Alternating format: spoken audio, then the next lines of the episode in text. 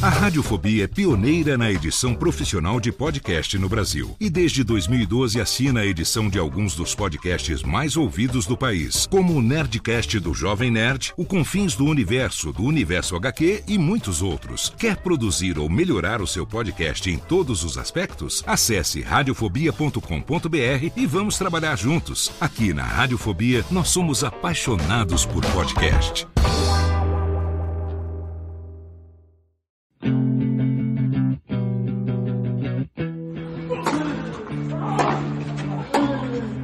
Drop Shot na paralela. Ready? Play. Salve galera da Bolinha Amarela, Jeff Paiva e Ariane Ferreira chegando com o Drop Shot na paralela final do US Open 2020. Aquele grande slam que não vai deixar tempo da gente respirar, porque enquanto a gente grava já está começando Roma e daqui a uma semana, daqui a seis dias, começa Roland Garros. Se você gosta de tênis, este é o período. Se você trabalha com tênis, cobre tênis, respira, bebe uma água e vamos nessa porque o trem tá pegando. Bem-vinda, Ariane Ferreira. Muito obrigada. O trem tá pegando, não necessariamente a 120 por hora de nível, mas tá pegando. Então, bora falar de tênis.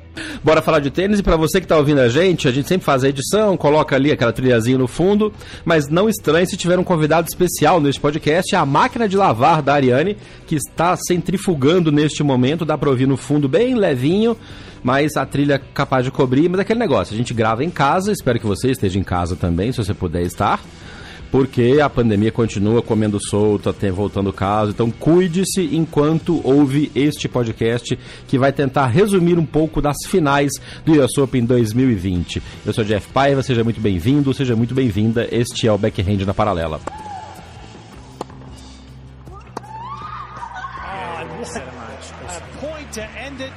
Naomi Osaka wins her second US Open championship. Vamos começar falando dos resultados do tênis fora do US Open, porque os campeonatos estão rolando, tem tido alguns bons confrontos por aí, e a gente teve bons resultados no tênis brasileiro, né, Ariane? O Thiago Wilde foi vice-campeão.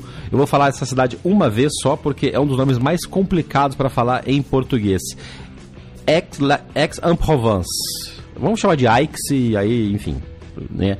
Ninguém quer que a gente fale francês castiço. Mas lá na, lá na, na Provence, o Thiago foi vice-campeão desse, desse Challenger e subiu para o seu melhor ranking na carreira, centésimo sexto lugar na ATP. O Thiago Monteiro caiu cinco posições, tá, foi para 88 e o João Menezes caiu seis posições, foi para 195. E aí a gente explica de novo, não está perdendo ponto, mas tem gente conquistando pontos em torneios, como a Nani falou na umas edições passadas. Então vão haver essas modificações de posição, mas não por perda de ponto. Vai todo mundo acumular muito ponto, né? E uma boa semana para o Thiago Wilde. Sim, uma boa semana. O que dá bastante confiança para ele também chegar para a disputa de Roland Garros, né? Porque, enfim, ele vai. Olha pra você ver como é que é o destino, né? O menino nunca tinha jogado a chave de, de Grand Slam e tá na França agora e aí vai disputar o quali, porque ele tava com o ranking de quali quando fecharam as chaves de Roland Garros. Se fosse fechar hoje, ele entraria na chave. Entraria? Entraria na chave principal, sim. Entraria. Tem umas, tem umas desistências no meio do caminho. É. É, e aí ele vai disputar dois Grand Slams em menos de dois meses, não no esquema Roland Garros Wimbledon tradicional, que todo mundo se prepara todos os anos, mas nesse esquema de pandemia é, meio torto para todo mundo, incluindo para ele, o que é bom, né? Uma experiência diferente de qualquer realidade que ele poderia imaginar para o início de carreira dele, como um tenista de nível ATP, mas é bom. E a campanha dele é ótima, ele perdeu do Oscar, do Oscar Ott, alemão, que é 219 do mundo, mas já teve no top 150. É, enfim, então, tipo, é, é uma experiência, ele enfrentou jogadores diferentes do que. Não muito diferentes do que ele está acostumado, mas ele enfrentou jogadores diferentes entre eles na chave. Uhum. Testou o próprio jogo. Uh, e e, ele lutou bastante, é mais importante. É, num ambiente diferente, né? Tinha, era uma chave que tinha o Pablo Cuevas, que tinha o Federico Coria, uh, mas tinha o Carbades Baena, tinha jogadores de nível bem forte para um challenge de 125. É aquilo que a gente falou, né? A galera tá tendo que jogar onde dá, né? Exato, e, e muita gente que jogaria Kitzbühel por ranking não teve como entrar em Kitzbühel porque a chave de Kitzbühel também estava lotada. É. É, mas é, é, O próprio Oscarotti entrou por Special Exemption. Ele Exato. entrou na chave por Special Exemption.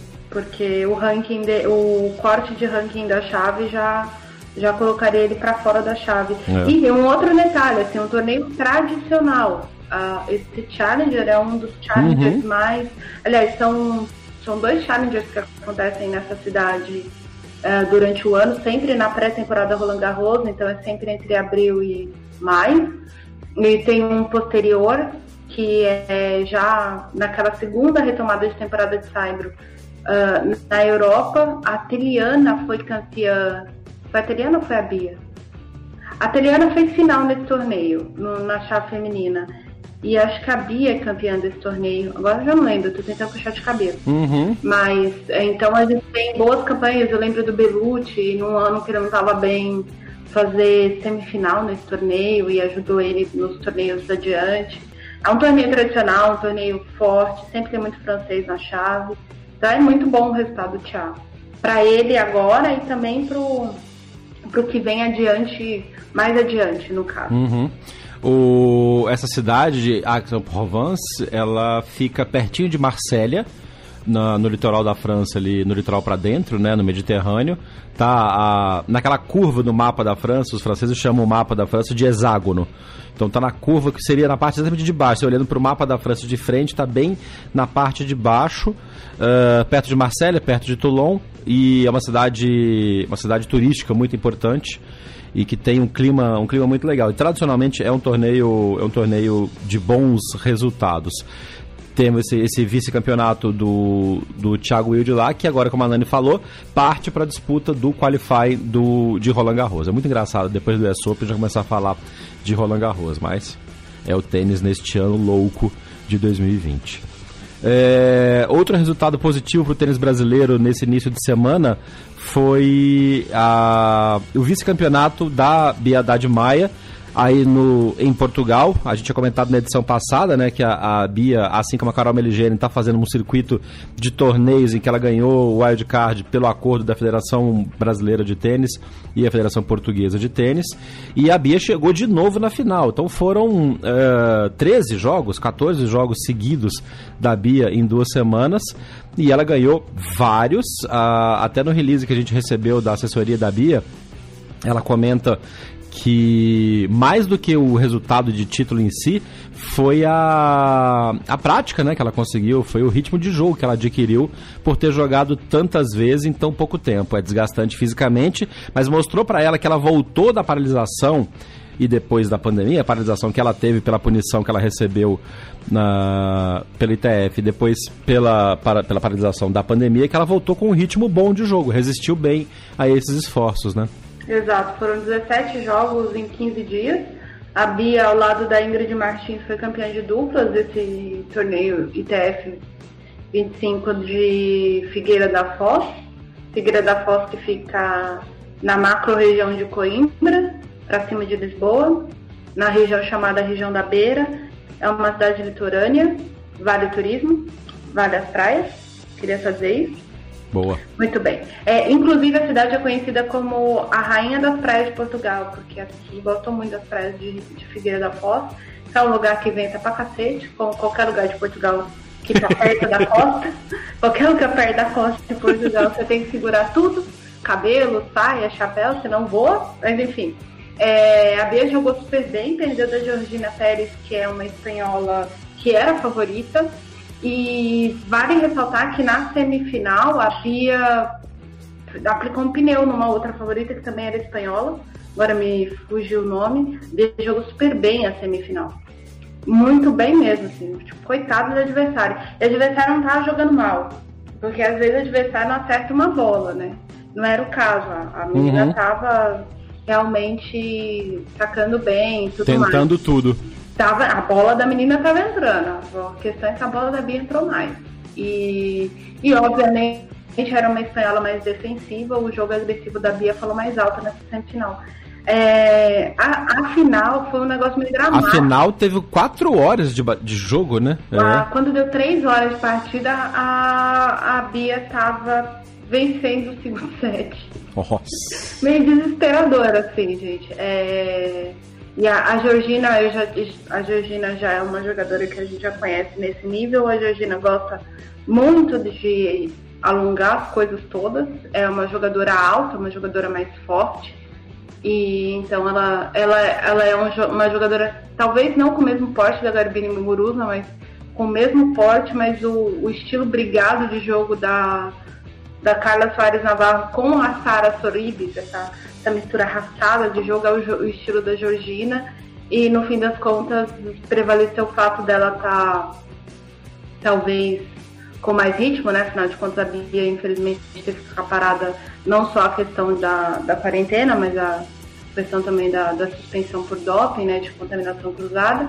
Uhum. E, e aí, enfim, a, a Georgina, esse ponto falou mais alto, talvez o fato da Bia estar tá também com muitos jogos nas costas nos momentos decisivos ali fez diferença. E a Bia agora vai para Santarém, que também é mais ou menos ali perto da região da Beira, no centro de Portugal, para disputar um outro ITF agora de 15 mil dólares e vamos torcer pela Bia. É, e aí tem, é deixar bem claro a expectativa, né? Se por acaso a Bia não for bem nessa semana em Santarém, 140 quilômetros ali de, de, de Figueira da Foz, descendo sentido Lisboa, se a Bia não for bem nesse torneio, não é de se estranhar, porque ela tá com, como a Nani falou, 17 jogos, contando simples e dupla, ou contando simples e duplas, óbvio. Simples em duplas, é. São duas. Ela fez, são seis, né? É, é isso, simples e duplas. É, então assim, se ela por acaso não passar da segunda terceira rodada pelo cansaço, ou até desistir, é compreensível, porque é um esforço muito grande.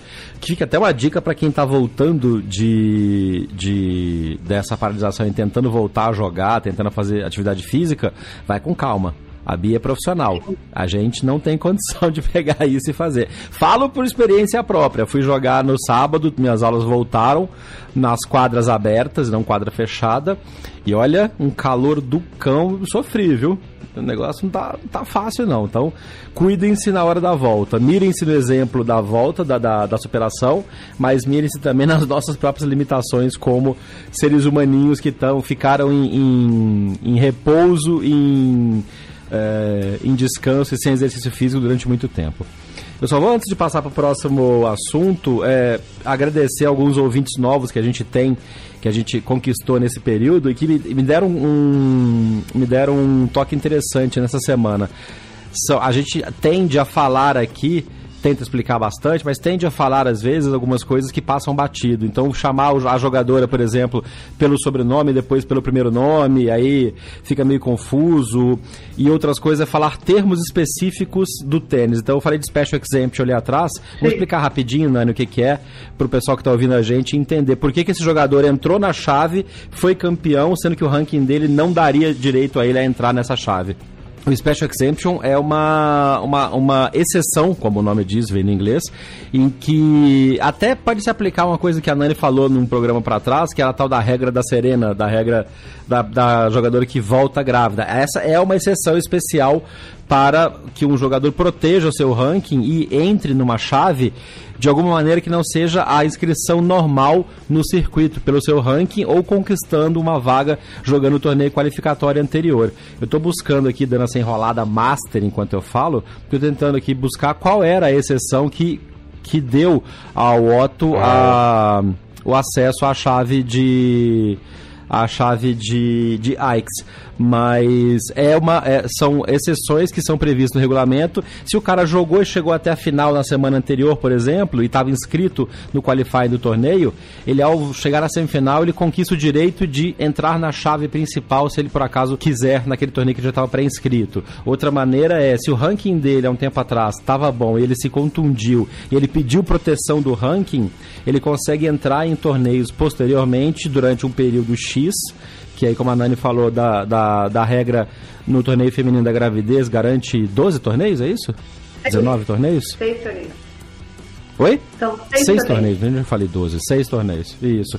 Então, assim, são, são exceções à regra que permitem que um jogador entre numa, num torneio posterior porque no final do dia é profissão desse pessoal. Então alguma coisa acontece, o cara não pode ser punido várias vezes. Então é, é, existem essas exceções à regra e esse foi o caso do jogador que conquistou o título em Aix em cima do Thiago Wilde.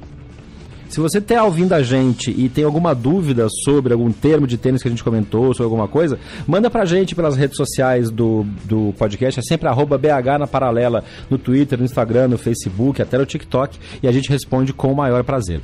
E só para ficar bem detalhadinho, o Oscar Otti, o que derrotou o Thiago na França, ele vinha da final, de ter feito a final no Challenger de Ostrava. Ele perdeu do Aslan Karatsev, que é um russo. Então, como ele fez a final em Ostrava, ele não tinha como jogar o quali na Provence. E aí, enfim, ele entrou como Expert. Enfim, exceção especial aí na chave porque o inglês está saindo hoje, uh, o francês está saindo, tem nada saindo aqui hoje, entendeu? Só a minha máquina de lavar que está planejando voo ali no outro cômodo, mas a lavanderia. Então é isso, gente. Então o rapaz foi, fez a final. Então, por exemplo, supondo que o Thiago Wilde tivesse escrito no Challenger agora essa semana, como ele fez, e ele tivesse que disputar o quali desse Challenger. Como ele fez final na Provence, ele não disputaria o quali, ele entraria com essa Isso. exceção especial.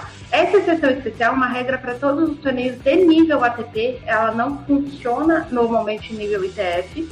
E como é que é a, a, a colocação da chave? Antes de fechar a chave, se o torneio tem convites que ainda não foram distribuídos, uma das chaves que sairia do qualificatório fica determinada para essa exception extension, é, essa exceção especial. E aí o que, que eles fazem? Na hora de sortear o quali já fica determinado, porque quando eles forem sortear a, a disputa do quali, já está definido quem faz semifinal no torneio anterior. Uhum. Eles pegam e avisam, olha, fulano de tal disputaria aqui o quali com vocês, mas ele está na semifinal lá, então ele vai entrar na chave especial aqui com a gente. Em vez de ter quatro vagas, a gente tem três vagas e todo mundo inicia o quali já sabendo que está disputando três vagas e assim por diante. Vocês então, que lutem. É esse vocês que lutem. O processo é esse. Normalmente, uh, dependendo do torneio, o torneio deixa para distribuir o último convite já com a chave do quali sorteada. Uhum. Porque daí, se tiver uma exceção especial, eles normalmente retiram esse convite. A pessoa que estava pré-avisada do convite, porque assim, o convite não acontece do dia para noite, tá, gente? Claro. A pessoa estava pré-avisada do convite já fica sabendo que vai disputar o quali e aí disputa o quali. E é isso.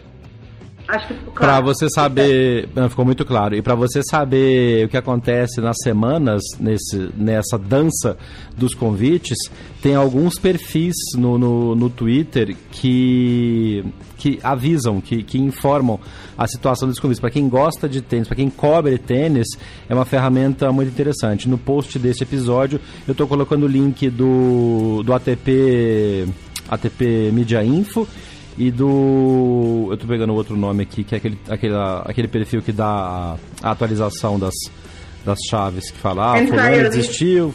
Entry list. ATP entry list.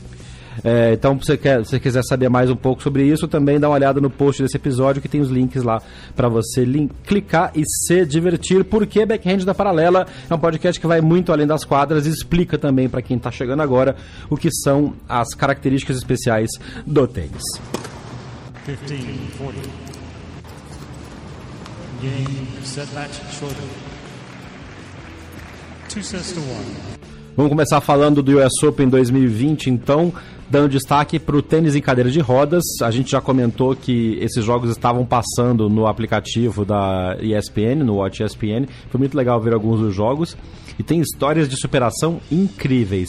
O nosso amigo Dylan Alcott, que você lembra lá atrás, para quem já ouve a gente, foi quem brigou muito e conseguiu que tivesse disputa de tênis e cadeira de rodas neste US Open, chegou às duas finais, a final de simples e a final de duplas. Foi campeão de duplas e perdeu na simples para uma das histórias mais legais desse torneio, que é o holandês Sam Schroeder, que é um cara que começou a jogar agora, foi o primeiro grande slam dele e o cara já bateu campeão de simples e vice-campeão de duplas. Eu adoro essas histórias de, de, de, superação, principalmente na parte do tênis de cadeira de rodas, em que o cara já é o vencedor por si só, o, o cara, a menina, enfim, já são vencedores por si só, de estarem disputando. É esporte de alto nível nessas condições, ainda vem uma história como essa, porque o Sam, além de, de, de todas as limitações dele, joga tênis quad, ele nasceu com uma, uma condição uh, genética já, e ele acabou de vencer a batalha contra um câncer há, não, há, há pouco mais de um ano. E o cara foi campeão de, de Grand Slam na sua estreia. É sensacional é aquela história, né? Quando o pessoal com deficiência, principalmente aí no Brasil, tá falando, gente, vamos parar com o capacitismo da pessoa com deficiência. Uhum. As pessoas só não têm uma condição X. É, histórias como essa provam que essas pessoas são certas que a gente precisa respeitar as diferenças que normalmente é, ou é algum tipo de desenvolvimento intelectual diferente, mas normalmente é um tipo de diferença motora, basicamente a, maior parte das diferentes pessoas com deficiência é algum tipo de deficiência física, que a gente coloca 10 mil empecilhos, isso é da cultura brasileira. Eu tenho um amigo, o, o Dudé, já falei dele aqui várias vezes, ele não é tenista, uhum. não, não, não é tenista em cadeira de rodas nem nada. É, ele, inclusive, nem tem como jogar tênis, porque ele nasceu sem os dois braços. E ele é cantor, ele é ator, ele é roteirista, e ele sempre fala, pelo amor de Deus, a gente é capaz de fazer as coisas, principalmente se a gente tem o poder intelectual bem desenvolvido. Se a gente não consegue, ele fala, o que eu não consigo fazer é ser pedreiro. Mas tem gente que bom. tem os braços e não consegue ser pedreiro igual. Então, uh, eu sempre miro, assim, porque o, o Dudé é uma pessoa que eu admiro muito, não pelo capacitismo que tem. Eu não olho para ele como um exemplo de inspiração, ele odeia ser visto como um exemplo de inspiração. Mas por conta dessas histórias mesmo, assim, de uma pessoa que enfrenta as batalhas que a vida lhe deu, nas condições que ela tem, e ela chega lá e, e vai lá e conquista as coisas. E isso é muito legal uh, do tênis de cadeira de rodas e eu quero fazer uma observação. Ele não só bateu o atual campeão do, do US como ele bateu uma pessoa que começou a discussão para realizar o tênis em cadeira de rodas no US é. O Dylan Alcott foi a pessoa que se revoltou no Twitter quando viu a entrevista coletiva dos, dos, organizadores do US Open e ele disse: Ah, que legal, agora eu sei que eu vou morrer de coronavírus só porque eu não ando. É, e foi um, um, dos termos que ele usou na, até na TV australiana. Ele, achou, ele falou: Isso é um absurdo. Se vai existir a bolha e ela vai ser segura para quem anda, por que, que ela vai ser segura para quem não anda? É, uhum. Foi um dos, dos questionamentos que, que ele fez e, e faz total sentido. Assim. É, e se não fosse. Ele o, teve o apoio do Andy. Murray, teve o apoio de uma galera, né? Sim, e o mais importante, que eu acho que é o mais importante nesse movimento todo, os jogadores é, do tênis em cadeira de rodas, independente do tipo de disputa que eles fazem, o quad ou o, cadeira, o tênis em cadeira de rodas normal, normal que eles falam lá, porque é um outro tipo de disputa, porque é um outro tipo de, de, de tenista em cadeira de uhum. rodas, né, de cadeirante, é, todo mundo se uniu. Todo mundo tava junto ali brigando. O Les Thorne uh, foi uma das pessoas que brigou. O Kunieda, que é o número um do mundo, que é o japonês, uh, foi uma das pessoas que brigou. Uh, os principais tenistas do Reino Unido, tirando os irmãos Murray e agora os irmãos Skupski, são todos tenistas em cadeira de rodas. Né? Eles estão, em questão de destaque, eles têm mais resultados destacados, inclusive que os Murray e os Skupski no termo geral do ano, tá, gente? Tô falando isso. Uhum, até por resultado, tá, é, por resultado. É, o Andy não tá, não tá aí ganhando tudo. A Johanna Conta tá basicamente sozinha ali no tênis feminino, porque a Heather Watson não avança. Então, em termos básicos, assim, uh, o Reino Unido tem três jogadores dentro dos dez melhores do mundo em cadeira de rodas. Eles é, compraram essa briga, uh, os Murray uh, ajudaram, apoiaram os dois irmãos e, enfim, isso foi muito importante para que o torneio acontecesse e aí a gente pudesse conhecer a história e a batalha do Schroeder, que, enfim. É. É, e ainda tomou um pneu na final. Olha que detalhe, ganhou tomando um pneu. Pois é, perdeu o segundo set de 6-0, é sensacional. Isso aí é superação não por ser cadeirante, superação de atleta mesmo. Toma um 6-0 no, no, numa final de Grand Slam e você recupera para jogar para ganhar o, o, próximo set. Muito bacana. Falando, a Nani citou o Kinueda, o Kunieda, Shingo Kunieda, que é o número um do mundo e também foi campeão na sua categoria de cadeira de rodas no, no US Open. E o Japão tem um baita destaque em tênis de cadeira de rodas, porque a, a, a Yui Kamiji foi vice-campeã na chave feminina de tênis de cadeira de rodas. É também um, um muito forte. E o Japão teve dois campeões de Grand Slam neste US Open, porque a Naomi Osaka também foi campeã. Então, ficam os parabéns para o, o, o tênis japonês também. O Japão teve dois e a Holanda teve dois, né? Porque a De Groff é holandesa também. É verdade. Teve mais também porque a, a, a De Groot foi campeã em simples, ganhando da Camille, e foi campeã de duplas também, ao lado da Marjorie Buis. Então, realmente Sim. foi barba, cabelo e bigode da Holanda. É, pra vocês verem, e, e às vezes, a, a, porque, por exemplo, a, a, gente fala muito da Kiki Bertens, eu já vi muita gente falando, ah, o tênis holandês agora só é a, Ber, a Mertens, a Mertens, não, a Bertens, e não, não é não, no, no, em quad e também no tênis em cadeira de rodas, a Holanda tem destaque, é, também tem uh, número, tem tenista dentro do top 10 no masculino e no feminino, a Groot é top 10. E, então tem, tem essas coisas assim. É, o, e aí a gente vê, a gente tem os brasileiros que competem ainda não estão nesse nível de de estar tá entre os 10 melhores e tudo mais. A gente tem bons duplistas, inclusive tem bons jogadores de, de tênis em cadeira de roda. A equipe do Labutija é muito boa, que é a seleção brasileira, a equipe uhum. brasileira, mas para um país como o nosso, que é um dos melhores uh, em termos mundiais no para esporte, que esse é um detalhe importante. O Brasil é um dos melhores e mais destacados é, expoentes do paraesporte no mundo. Mais uma razão para a gente entender por que, que não deve existir capacitismo por aí. É isso. É, o Brasil não, ainda não conseguiu fazer resultado, mas acho que porque o trabalho do tênis em cadeira de rodas ele estava muito localizado e agora ele está se espalhando e alcançando mais pessoas e obviamente num, acho que num pequeno espaço de tempo a gente vai ter bastante resultado e o Brasil bem representado como a gente a, a própria Argentina também estava bastante atrasada e tem o Gusti Fernandes que que está disputando os Grand Slams ao mesmo tempo tem título de Grand Slam então é uma questão de trabalhar isso para a gente ter os nossos representantes logo logo brigando aí por títulos de Grand Slam nessa categoria como os holandeses e os japoneses já estão aí brigando além dos britânicos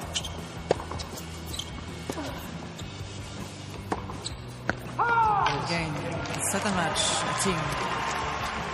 Three sets to two. 2-6, 4-6, 6-4, 6-3, 7-6.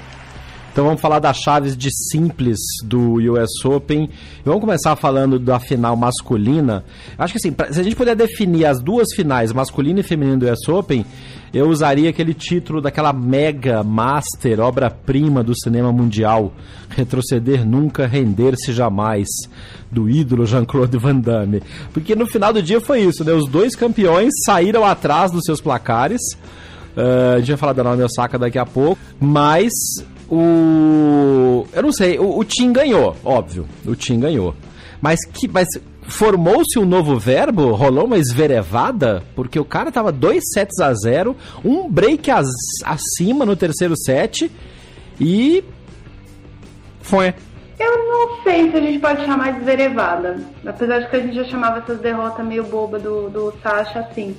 É, eu não acho, porque ele tava vivendo uma realidade que muita gente nem apostava que ele viveria esse ano, que era jogar a final de um Grand Slam.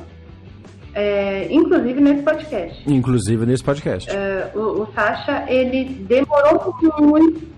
É, o Sasha demorou muito para engatar em torneio do Grand Slam. Essa é a grande verdade. Uh, tanto é que quando o Titipas fez semifinal lá no Australian Open, as pessoas falaram acabou pro Zverev. Também acho que é um drama a mais, assim, acho que apesar de entender, inclusive o próprio Zverev entender que ele tem muita coisa para melhorar, também não é esse drama todo. Ele é um bom jogador. Não, claro Ele que não. é um bom jogador. Ninguém bate o Djokovic na final de Roma com sorte ou com saque só. porque a gente está falando de Roma, a gente está falando de Djokovic.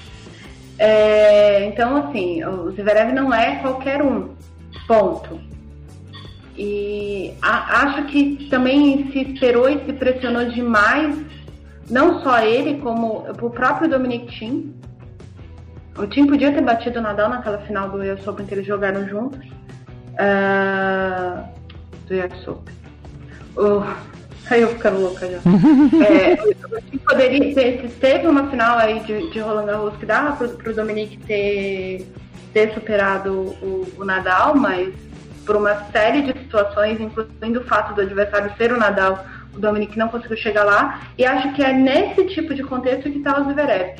Uh, talvez se fosse algum outro jogador, o, o Zverev tivesse tido menos problema. E a gente precisa voltar para a semifinal para entender o que foi essa final uh, o Zverev entrou com medo do Pablo Carreño Busta. Ou ele entrou sem saber o que fazer, ou ele entrou colapsado por ser uma semifinal de Grand Slam. Uh, o Carreño Busta, principalmente no primeiro set, ele nem estava jogando tudo isso. Assim. O Carreño estava botando a bola dentro de quadra e deixando o Zverev se complicar.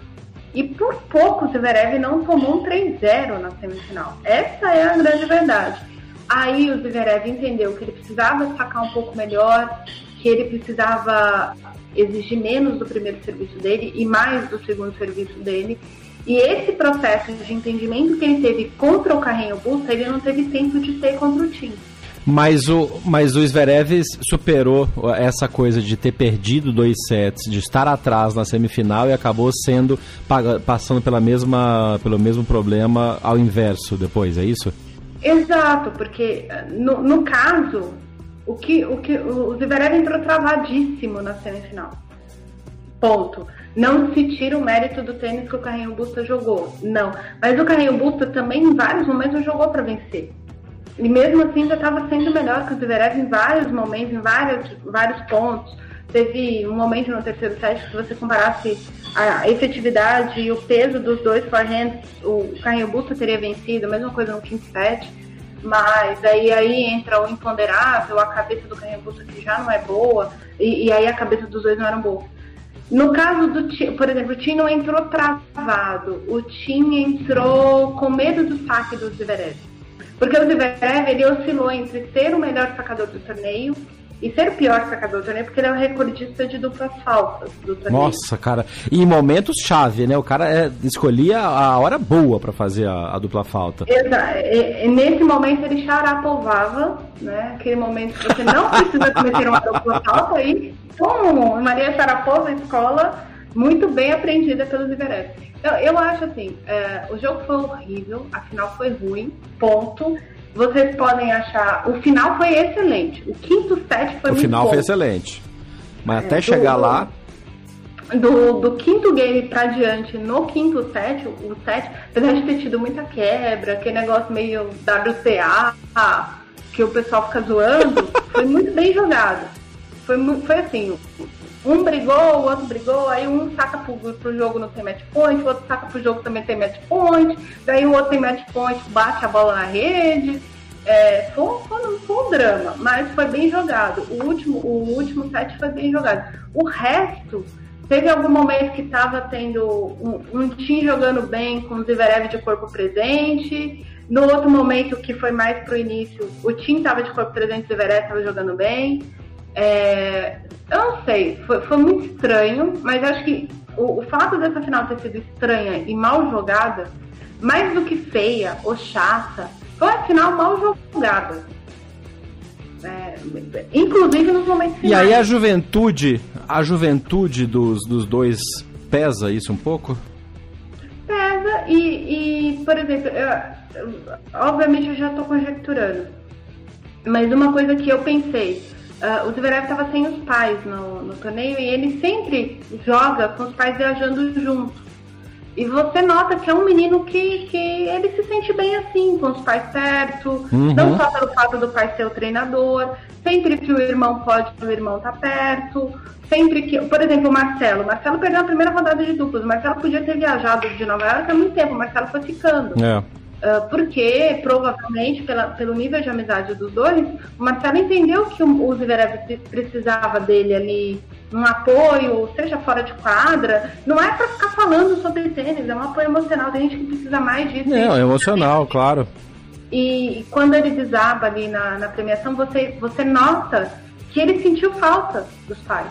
E, e, e isso pode ter entrado em quadra com ele, como pode não ter entrado talvez tenha entrado, assim, porque o Zverev jogou abaixo do que ele vinha jogando até as quartas de final. Assim, a semifinal foi terrível, cara. E foi muito ruim, pelo amor de Deus. E o Tim também enfrentou uma semifinal. E o Tim enfrentou uma semifinal que, pelo amor de Deus, o adversário dele não estava disposto para jogar, assim. Essa é a grande verdade. O, o Medvedev é. foi, foi, aliás, inclusive, é, pelo menos o Carrinho Busta e o Zverev tentavam acertar tentavam jogar bem, mesmo com o adversário, assim, teve, igual eu já falei, né? Teve um momento que o Zverev estava melhor, teve um momento que o Carrinho estava melhor. Os dois estavam tentando jogar. O, o Medvedev, em vários momentos, ele, ele não queria jogar e não queria deixar o time jogar. Uhum. Tentando desgastar, né? É, então, e assim, e ele não estava tentando desgastar o, o, o Dominique só fisicamente. Ele estava tentando tirar o Dominique do eixo porque ele não estava no eixo. Percebe? Ah, o, uhum. em, acho que no primeiro set já, eu já estava meio sonolenta na hora. Mas teve um momento que eu achei que o, o Medvedev ia entrar pelo caminho da Serena na final em 2018. Queria degringolar com, com o adversário e com o árbitro de cadeira. Então, foi uma semifinal, as duas semifinais foram ruins. As campanhas dos dois tenistas foram muito boas. Assim, uh, Dominique, e principalmente o Dominique que vinha de um resultado ruim em Cincinnati, então ele, eles foram galgando o lugar de estar na final. Ponto. Eles mereceram estar lá. É, cumpriram o que eu comentei no, no último backend, no último drop shot que eu comentei que a responsabilidade de vencer o quadrante de cima era do Zverev e do de baixo era do Dominic Thiem. É, era do Tim, exatamente. Os dois fizeram o que tinham que fazer. Uhum.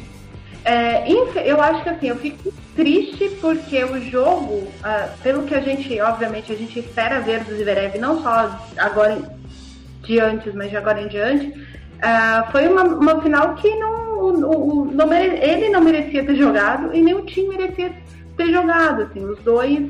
O time poderia ter tirado o primeiro Grand Slam dele num jogo mais bonito, ou mais interessante, ou mais disputado, ou qualquer coisa que fosse.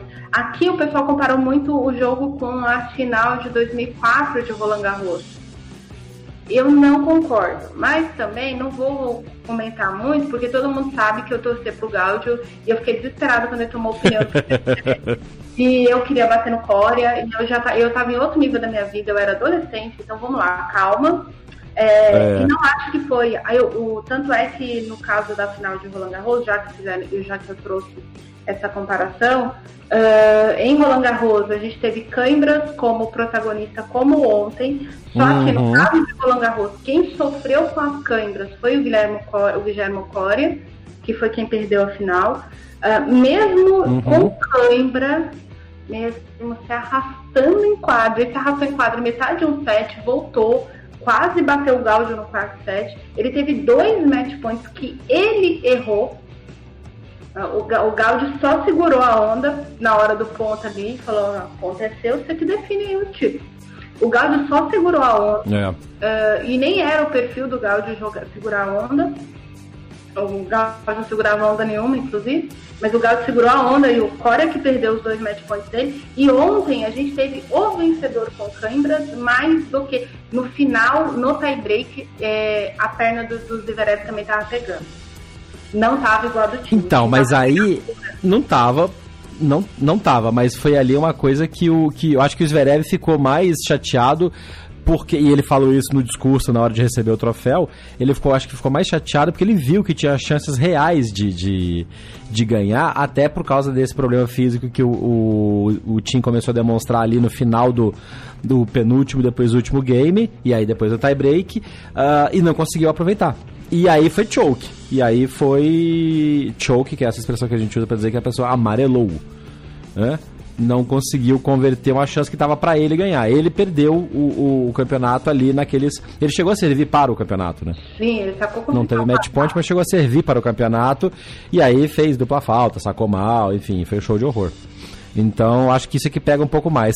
Eu tava, eu tava querendo é, levantar isso sobre o Tim. O Tim foi mal em Cincinnati, então ele teve mais tempo para se preparar para o US Open. Assim como o Bruno Soares falou com a gente também no último episódio, que o fato de ter perdido em Cincinnati foi bom porque ele teve mais tempo para se preparar e se adaptar para a disputa do US Open.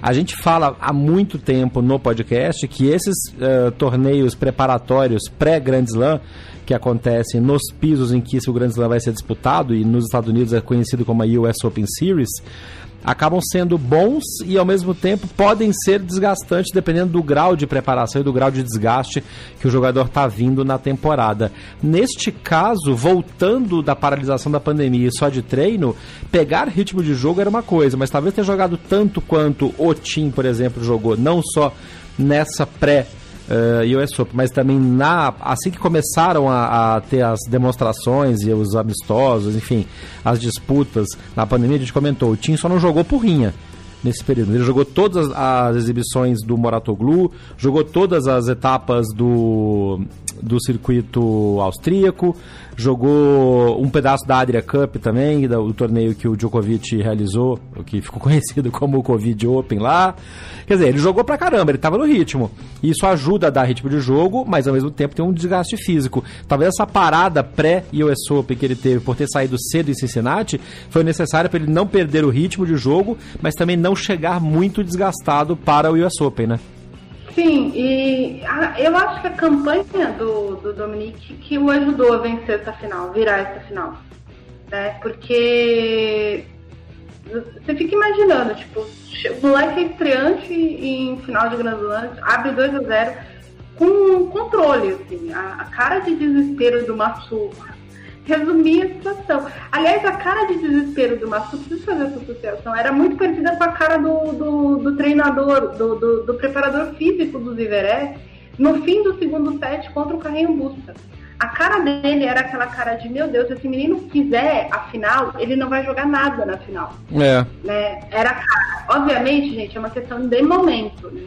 O que a gente estava vendo naquela semifinal provava que se, se por um acaso o Zverev chegasse à final, ele ia tomar um triciclo. Mas não foi o caso, obviamente. A, o tênis é uma, um esporte cíclico. Mas eu acho que a campanha é, do, do time no US Open também não galgou, apesar da semifinal ter sido ruim, não que eu acho que a semifinal do time não foi ruim por culpa dele. No, é diferente do Zverev que não teve uma boa performance tão, tanto quanto o adversário. No caso do time foi o adversário dele que complicou para o negócio ser um bom jogo. Uhum. Mas, por exemplo, o Tim bateu o Tillit em 4 sets, mas ele venceu os dois primeiros sets em 6-2, perdeu o, o, o, o, terceiro set, mas ainda assim manteve o nível e a autoridade diante do, do que é um ex-campeão do torneio. Ele dominou o Aliassim, ele dominou o Deminaur, que eram dois meninos jovens que vinham jogando bem no torneio. Os dois estavam jogando bem, então eu acho que esse caminho do Dominic Thiem é, é, é, um caminho que, que o ajudou a, a, ter a cabeça no lugar durante a final. Outra hum. coisa, uh, também notei uma necessidade do time que ele não tinha apresentado em outras finais de Grand Slam de buscar aprovação no box. Ele olhava para o Massu o tempo todo. Nicolas é, Massu, que é o seu ele, treinador, foi, foi campeão pelo Chile e trouxe uma experiência e uma calma boa para pro, pro Tim, né? Sim, aliás, a gente precisa falar desse efeito Nicolás Mansur, né? O Tim era aquele jogador, já tinha feito final de Roland Garros, que estava na mão do Bresnik há muito tempo, desde o fim da adolescência, e todo mundo falava que ia ser o, de todos, ia ser o próximo número um do mundo. O Massu chegou, o Dominic ganhou uh, Indian Wells, o Dominique fez mais duas finais de Grand Slam, agora conquistou o título dele. É, o Massu mudou a forma como o time se porta em quadra. Não é só o jogo, você vê uma batalha a mais.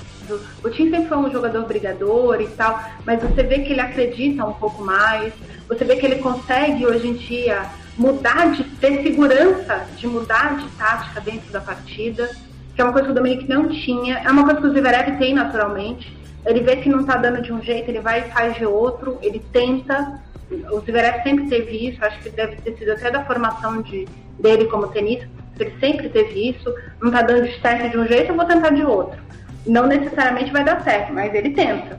É, e a gente normalmente briga porque tem muito jogador que perde porque simplesmente não consegue ver o que está fazendo de errado na partida. O Zverev uh, consegue ver o que, tá, o que para ele não está funcionando. É diferente de outros adversários que conseguem entender. Por exemplo, o Titipas tem uma coisa natural dele que é entender o que o adversário está fazendo bem. Entender que momento que ele está na partida para poder mudar de tática. O Zverev não. O Zverev entende o que ele está fazendo de errado. É, uhum. é, um outro jeito de entender, mas também é um jeito de mudar a tática. É, isso é muito importante. É, é muito cedo para a gente falar que o Ferrer está alterando o jogo do, do, do Zverev. Principalmente porque ele entrou sem tática nenhuma na semifinal. É, essa era uma pergunta recorrente na timeline. Eu não sei se o pessoal em português fez esse, esse, esse, questionamento. Estava todo mundo perguntando. E agora a minha máquina de vai voar mesmo. Agora vai voar. Agora nós estamos ouvindo real, é. É, agora ela vai voar, gente. Perdão, mas é, eu tinha que lavar o que está lá dentro. E ela nem está aqui do meu lado. Eu estou longe da máquina. Só queria dizer isso para vocês. Uh, mas enfim, voltando para a questão o, do, do Ferrer no jogo do, do, do Zverev. É, claramente sem tática na semifinal. Assim. E o pessoal em inglês perguntava qual que é a tática do Zverev? O que, que ele está fazendo aí? Ele, ele entrou para devolver o saque do passo do carrinho, ele entrou para ir para disputa de bola, ele entrou para forçar o saque. Ele entrou para fazer o que nesse jogo? E a gente não conseguiu identificar, principalmente até o fim do terceiro set, eu não sabia que o Zverev, qual que era a tática de jogo do Zverev. A tática de jogo do Carrinho Busta estava muito clara. Uh, o Carrinho Busta desenhou o jogo junto com o Samuel é, pro jogo do Zverev. E isso, inclusive, atrapalhou o, o Carrinho Busta. Porque, como o Zverev não entrou para se impor, o Carrebu tá. Ficou sem ter com quem dançar. Exato, porque não tinha com que jogar. E essa é uma, uma falha do jogo do, do Carrebusta. Porém, o fato dele ter conquistado essa virada, uh, no caso, o Zverev ter conquistado a virada na semifinal, e alguns outros jogos do Zverev na chave, mostram que, pelo menos o fato dele, tá, dele ter treinado, dele ter conversado com o Ferrer, uh, ele, já, ele já tem aquela confiança de, ok, eu posso perder aqui, mas eu vou ganhar. Porque eu tenho a obrigação de ganhar. O... Inclusive, o, o Zverev falou na, na coletiva depois sobre essa relação com o Davi Ferrer, que é um técnico de primeira viagem, queira ou não, né? ele abandonou o, o, tênis tem muito pouco tempo. E ele traz uma experiência ainda de muitos dos jogadores que estão enfrentando no circuito agora ainda. Ele jogou contra esses caras, o Carrinho Busto, então nem se fala, porque são compatriotas, conhece muito bem. Uh, e me pareceu que tentaram dar uma. Obviamente, a gente sabe, né? Quem são os jornalistas que fazem esse tipo de pergunta capciosa, mas tentaram dar uma, uma cutucada no Zverev sobre. Oh, mas será que faltou ouvir o, o, o Ferreira? Será que o Ferreira é muito jovem para te dar, ser um técnico que vai te levar a um título de Grand Slam? E o Zverev falou: eu tenho muito que aprender ainda. O, não é a hora de falar sobre. Ferreira ou não Ferreira, a coisa acabou de acontecer, eu estou feliz com o meu resultado, eu tenho muita coisa para fazer pela frente ainda. E eu acho que esse é um ponto de amadurecimento do, do Alexander Zverev que a gente não estava vendo há um tempo atrás e que pode ser sim resultado da convivência com o Ferrer. Sim, e aliás, a gente está falando isso, é, foi bom você ter ressaltado, porque por exemplo, esse foi um, um, uma coisa que foi aventada na Eurosports aqui, e pelo que o pessoal comentou, foi aventada na Eurosports alemã, pelo Boris Becker, de que o Zverev tinha que ter do lado dele um campeão de Grand Slam, coisa que o Ferrer não é. Só que se a gente for olhar, o Zverev teve dois ex-números uns do mundo como treinador e o início da parceria com o Ferreiro foi muito vitoriosa pro, pro Zverev. O Zverev conquistou muita coisa com, com o Ferreiro como, como treinador, mas em dado momento ali, a, os dois estavam um estava querendo de um jeito, o outro estava querendo de outro, a parceria não deu certo.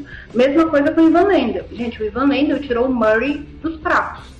É até real. O Murray só estava ganhando o vice-campeonato de Grand Slam e o, o Lendl tirou o, o Murray dos pratos. O Lendl mudou o jogo do Murray de um jeito e o que o Lendl não conseguiu consertar, a Morresmu foi lá e terminou de consertar. Infelizmente, o, o Murray não está dominando o circuito porque o Murray, infelizmente, teve esse monte de problema de saúde, de, de lesões e tal. No caso, eu, eu concordo 100% com, com o Zverev. Não dá para falar, olha, uh, já estou tendo mil efeitos do Ferrer no jogo. Mas, por exemplo, a vitória dele sobre o Renault, a tranquilidade que o Zverev teve de esperar duas horas e meia para esse jogo acontecer, perdeu o primeiro set no tie break e teve estrutura mental para se manter no jogo. E ele jogou bem contra o Maná Renault e o Maná Renault jogou bem contra ele. Foi um bom jogo esse jogo e ele virou o jogo. Mesma coisa contra o Bernard Choric. Ele tomou um 6-1 do Choric. Ele podia ter se rendido. Eles foram para dois tie-breaks e o Zverev segurou a onda, respirou fundo e venceu o jogo de virada também. Então, isso obviamente tem trabalho dele, de quem ele é, da confiança que ele está ganhando em si mesmo, mas muito provavelmente também é fruto de algumas conversas iniciais. Taticamente mudou o jogo deles? Não. Eles estão trabalhando, sei lá, tem dois meses. Então também a gente não pode nem pôr o fracasso nem o sucesso na conta do Ferrer. Calma lá. O Zverev tá. Eles estão é. começando a mexer, entendeu? Eles estão começando a mexer no jogo do Zverev, na postura do Zverev. Acho que o, o, o Ferrer vai alterar muito mais a questão de treino e de, de pensamento de calendário do Zverev do que jogo. Uh, o, Zverev tem um jogo completamente diferente do que era o jogo do, do Ferrer. E a gente não pode esperar que um garoto de 1,98m corra atrás da bola como o Ferrer com 1,70m corria. São, são quatro diferenças. Não dá, né, para você pensar que ele vai disputar 30 bolas a cada ponto e matar o adversário pelo cansaço. Não é assim, não é nem o estilo de jogo dele. Mas ele vai aprender o que o Ferrer não tem, o que o Ferrer tinha, ele não tem, o que ele tem, o Ferrer não tinha. Então vai aprender com o outro. É isso.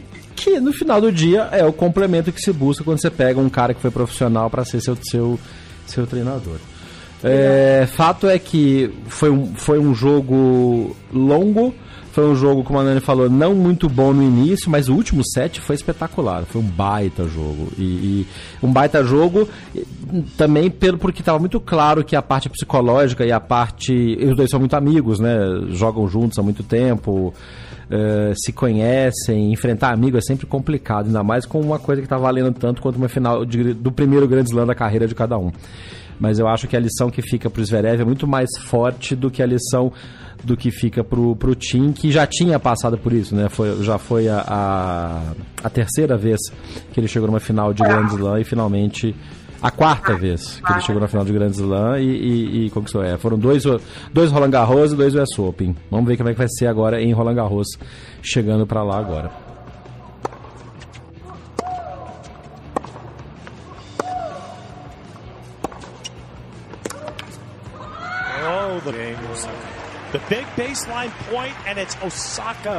Então chegou a hora da gente falar da chave feminina e não dá para falar da Naomi Osaka campeã sem falar do que foi esta campanha de US Open, do momento pessoal que a Naomi Osaka trouxe para dentro da quadra, do momento uh, fora de quadra político e de posicionamento social dela que ela trouxe para de fora da quadra para dentro e o quanto isso a ajudou e quanto isso é só mais uma faceta da fascinante personalidade que é a Naomi Osaka. E também não dá para não falar do quão impressionante foi Vitória Azarenka nessas duas, três, nessas últimas três semanas em que contou Cincinnati e e US Open. Ela foi campeã em Cincinnati, chegou à final de US Open.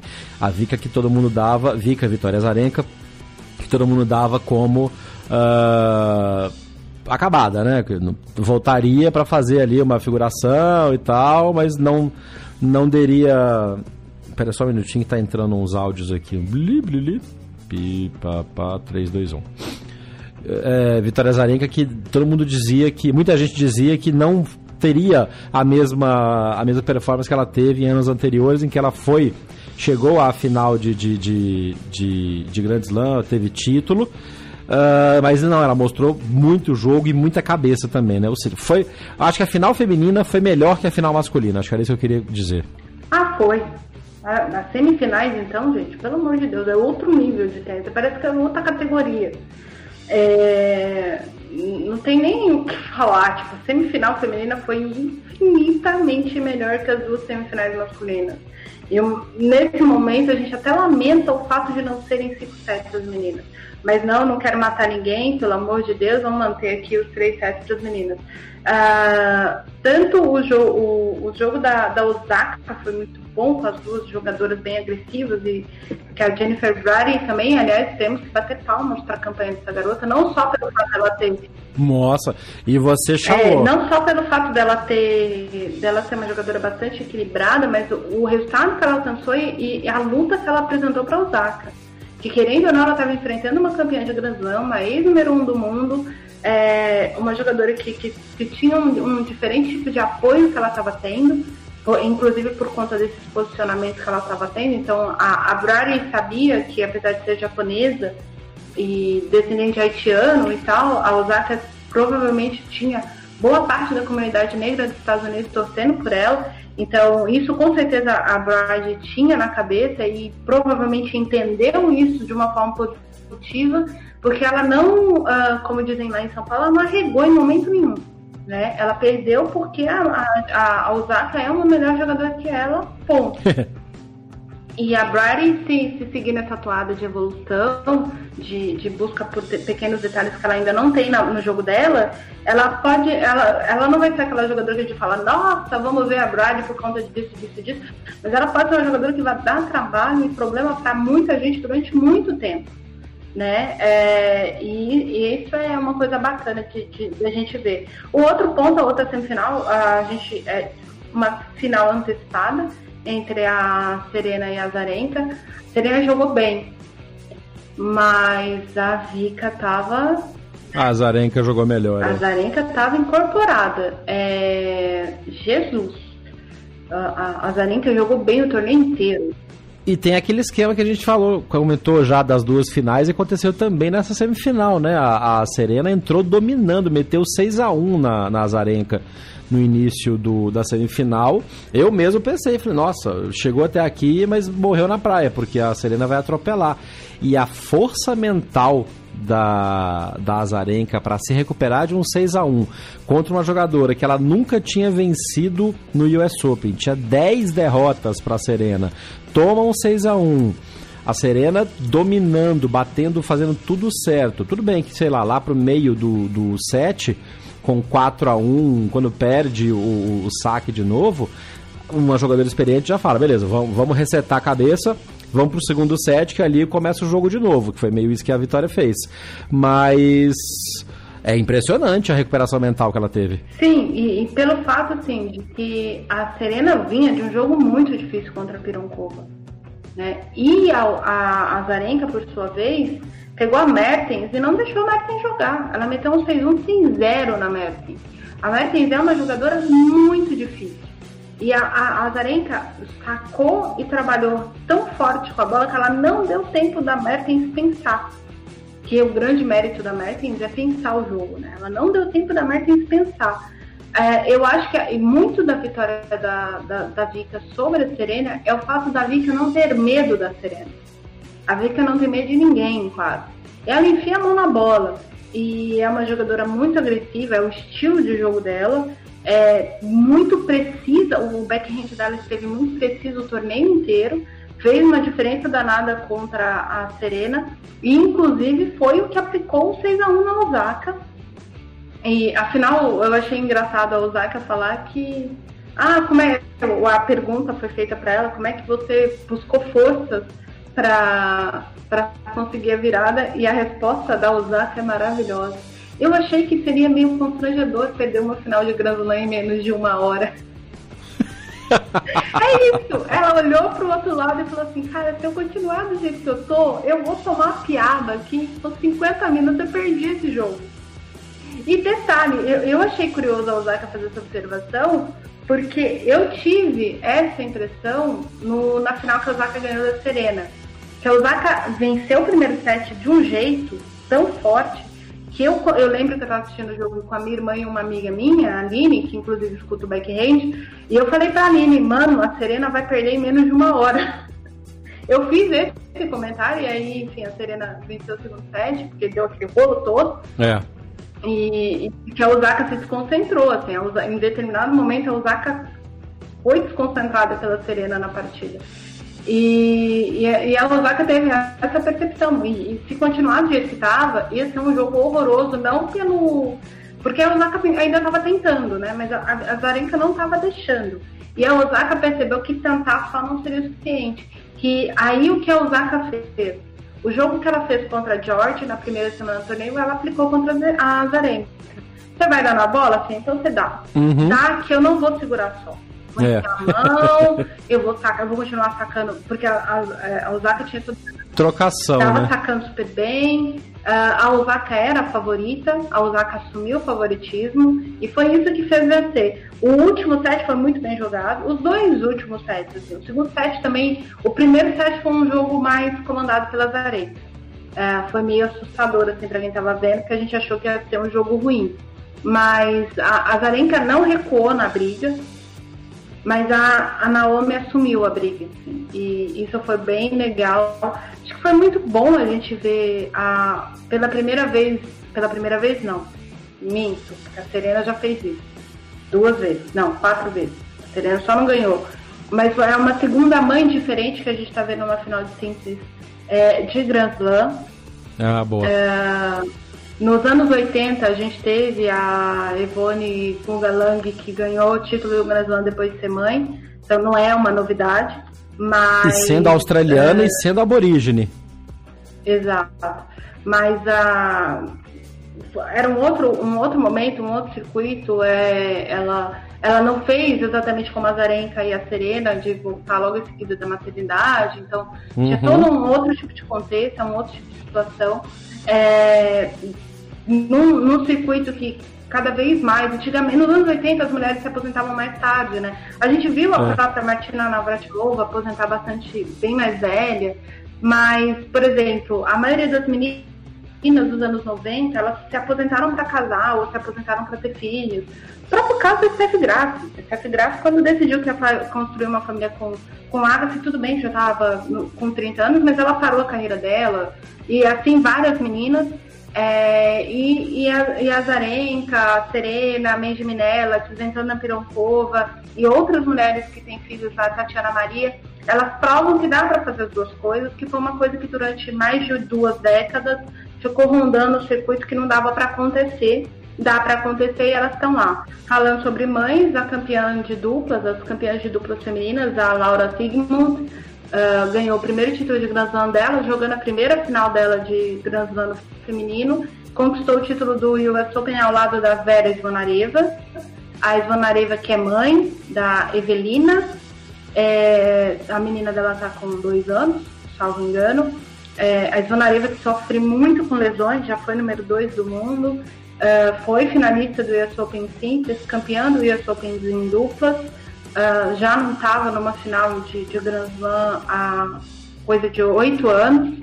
E foi campeã do Australian Open, na última vez que foi campeã de Grand Slam, e elas bateram a Nicole Melichá e a Yafan Shu, que eram as cabeças de chave 3, a Sigmund e a Zvonareva não eram favoritas, fizeram uma campanha excelente, e aí a gente tem a, mais uma mãe vencendo um, um torneio do Grand Slam, o que é um, um histórico muito legal pra gente, pra, gente no sentido, pra, pra, principalmente pro público feminino, entender que dá para fazer as coisas e, e, tocar a vida se você quiser, se você não quiser também. Uh, cada um acha o que é melhor para si.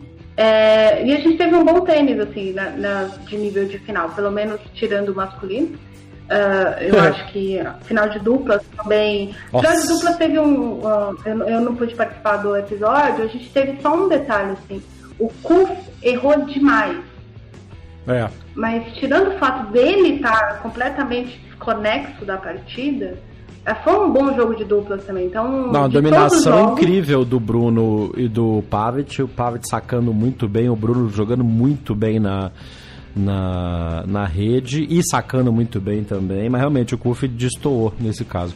E, e só para reforçar o que eu comentei no, no, no, no episódio de dupla, agora com a Nani aqui, ela pode me confirmar. A gente até brincou, porque a gente já sabia que o Bruno tinha tido Covid, né, lá atrás, quando a gente fez uma, uma matéria com ele uh, uma conversa com ele lá atrás, ele tinha pedido para não divulgar, obviamente, a gente respeitou, mas a Nani comentou, falei, isso ganhou, jogou desse jeito tendo Covid, imagina se não tivesse tido Covid.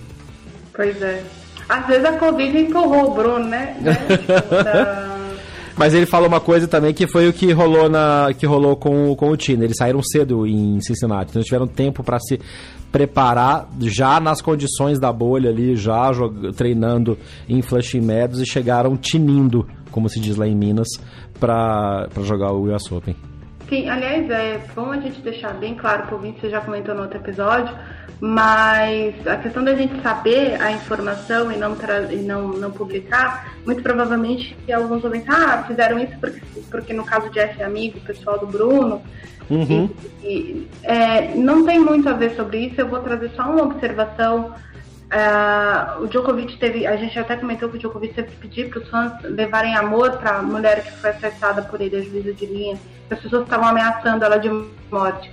É, a gente chegou num ponto que a gente precisa discutir mais de uma vez antes de dar uma notícia o que é realmente relevante para o público, sabe? É. Uh, e, e, essa é uma discussão que, que a gente tem, obviamente.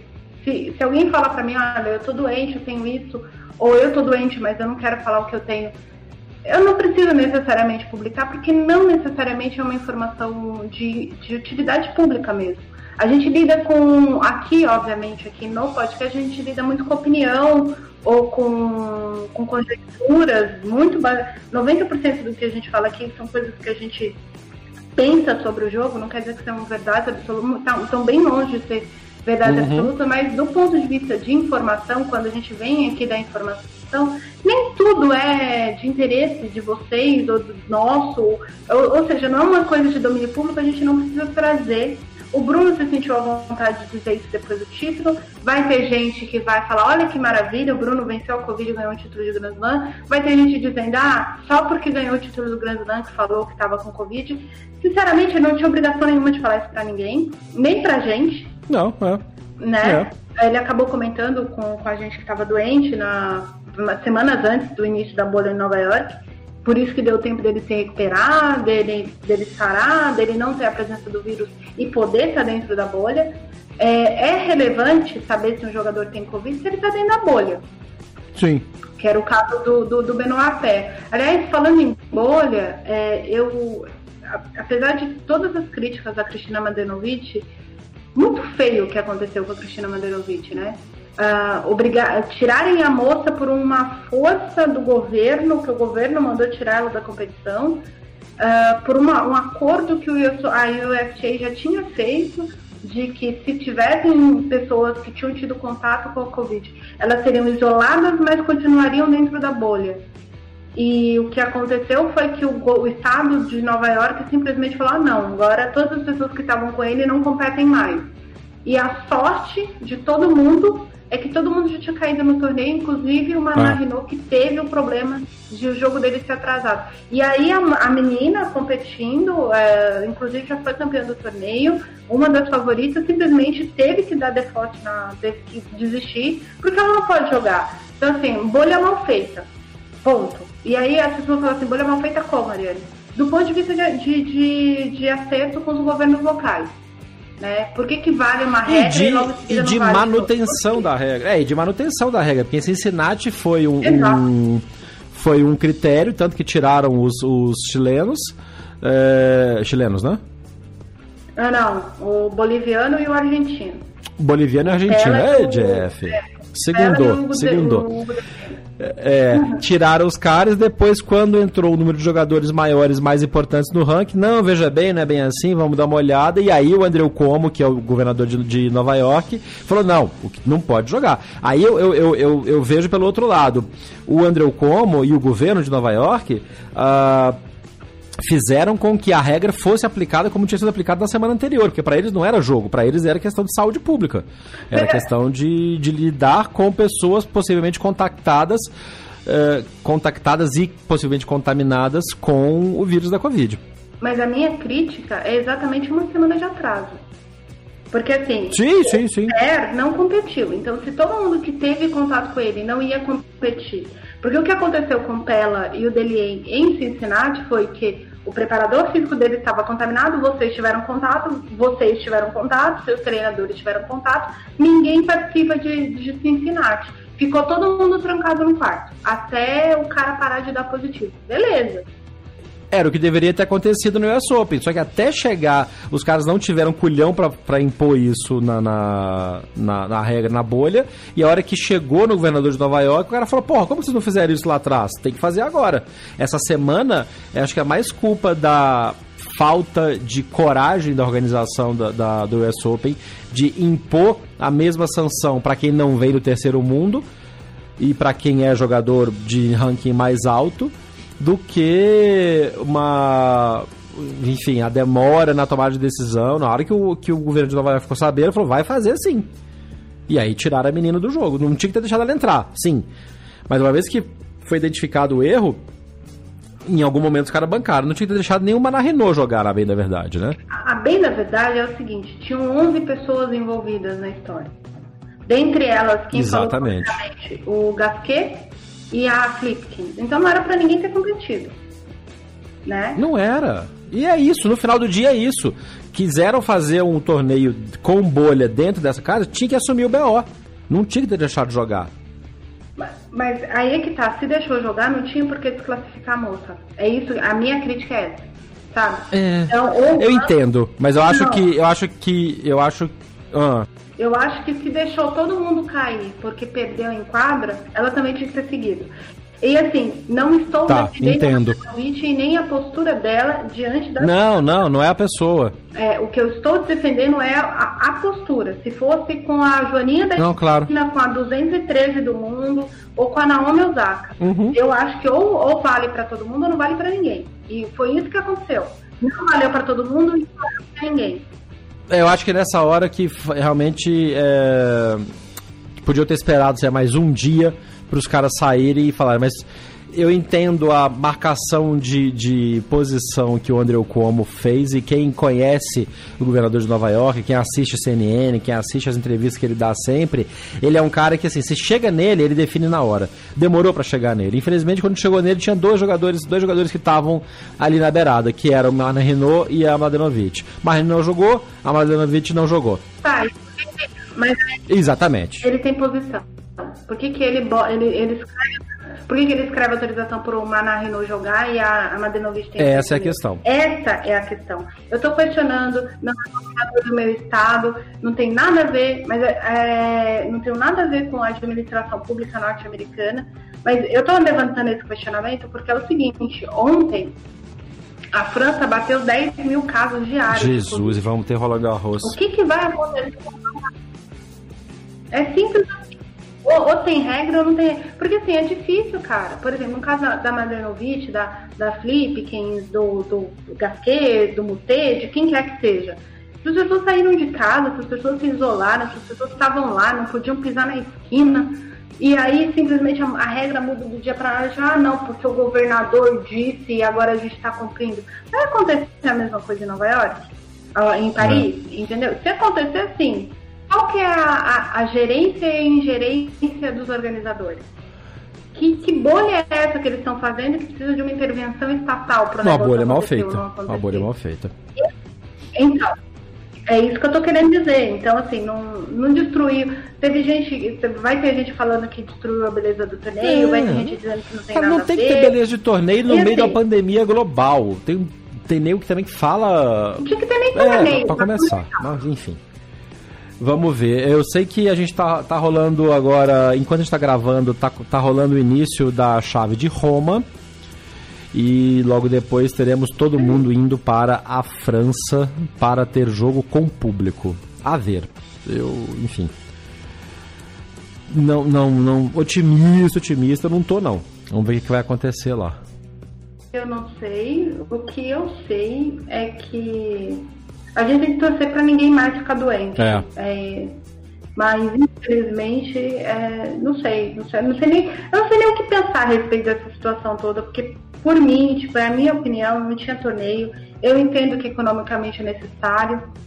Inclusive não consegui ler uma matéria que saiu no L'Equipe, é, vou, vou tentar ler hoje a respeito de um plano de um circuito teoricamente digital que a ATP vai lançar, e não quer dizer que é videogame, mas é uma ideia para 2021, para um calendário mais compacto de bolhas e tudo mais, até a vacina aparecer. Pelo menos era o que dizia o resumo da matéria. Eu não li a matéria, eu não sei do que se trata, mas a ATP tem que pensar sobre isso, a WTA tem que pensar sobre isso, porque talvez, e aí não é o intuito do negócio, mas talvez tenha que se gerenciar o esporte até, até ou a doença se controlar ou ter uma vacina que é essa questão de construir bolhas regionais e durante um mês a gente compete aqui, durante uhum. o mês seguinte a gente compete lá. Como e a aí, Fórmula 1 quem fez. decidir ir pra bolha, é, quem decidir para a bolha vai, uh, como as pessoas vão ficar isoladas de seus familiares e, e, essa coisa toda podem decidir, ah, eu jogo a bolha da Ásia e não jogo da Europa, ou jogo da Europa e não jogo da Ásia. Vai ter que, vai ter que ser assim. É o Kyrgios deu uma entrevista também falando sobre isso. Se tiver a possibilidade, ele vai adorar jogar, mas se não tiver uma possibilidade de uma bolha segura para todo mundo, é, do ponto de vista é, tenístico, ele prefere não jogar. Essa é a opinião dele. É, a gente também tem que respeitar e tudo mais. Então, é, a, infelizmente, assim, a gente está vivendo um, um teste de erro e acerto como diz o presidente de Portugal, o Marcelo, a gente tem, a gente não vai poder se trancar todo mundo é. pro resto da vida. Então a gente precisa pensar como é que a coisa vai acontecer. Mas é isso, foi até um bom torneio, vai. É, o, a, a, o grande resumo é o seguinte, mesmo sem torcida, mesmo numa bolha que, querendo ou não, desgasta mentalmente, uhum. você não poder sair, você não ter liberdade para fazer nada, desgasta todo mundo, quem perdeu na primeira rodada, como quem foi até a final. Foi um bom torneio, a gente teve bons jogos de tênis para ver, apesar das semifinais horrorosas e a final masculina que não foi muito boa. É, semifinais masculinas ruins, as femininas foram muito boas. A gente teve um monte de jogo muito bacana para assistir. Uh, se tiver reprise aí, assistam outros jogos. A gente até citou vários jogos bem bacanas das campanhas desses jogadores que fizeram a final. É, e vamos esperar para Roland Garros, né? Vamos ver o que, que vai acontecer. O Roland Garros tem o, elemento a mais aí de que teoricamente é. vai ter torcida. Vamos Vamos ver. Uh, ah, Para você que está ouvindo a gente até agora, muito obrigado pela sua audiência. Este foi o Drop Shot na paralela, finalizando o US Open 2020.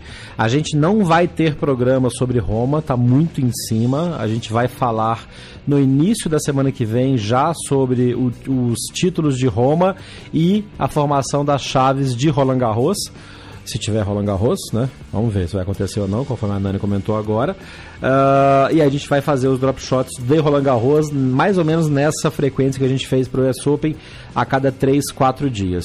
De novo, espero que todo mundo esteja bem, que todo mundo entenda que a gente também tem as nossas as nossas agendas e as nossas limitações para fazer. A Nani tá lavando roupa ali, agora há pouco tava vindo o barulho da obra aqui de lado de fora de casa, porque né, home office é aquela beleza. Os caras é. parecem que tem o sensor. Ó, tem bastante gente fazendo reunião, podemos começar a britadeira.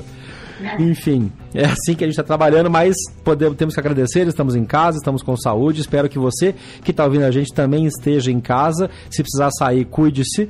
Cuide-se da você mesmo, cuide da sua família, de quem está em volta de você. E a gente se vê no próximo episódio. Eliane Ferreira, uma boa semana para você. Tudo de bom, que você esteja bem de saúde por aí também. A gente se fala na semana que vem. Muito obrigada. Boa semana para todo mundo e a gente vai tentar aí resumir Roland Garros conforme for.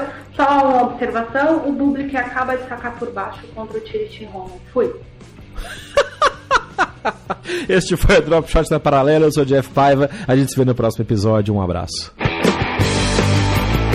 Você ouviu o Drop Shot na Paralela. Não deixe de acompanhar diariamente as informações atualizadas no Twitter, Facebook e Instagram. BH na Paralela. Este podcast foi publicado pela Radiofobia Podcast Network.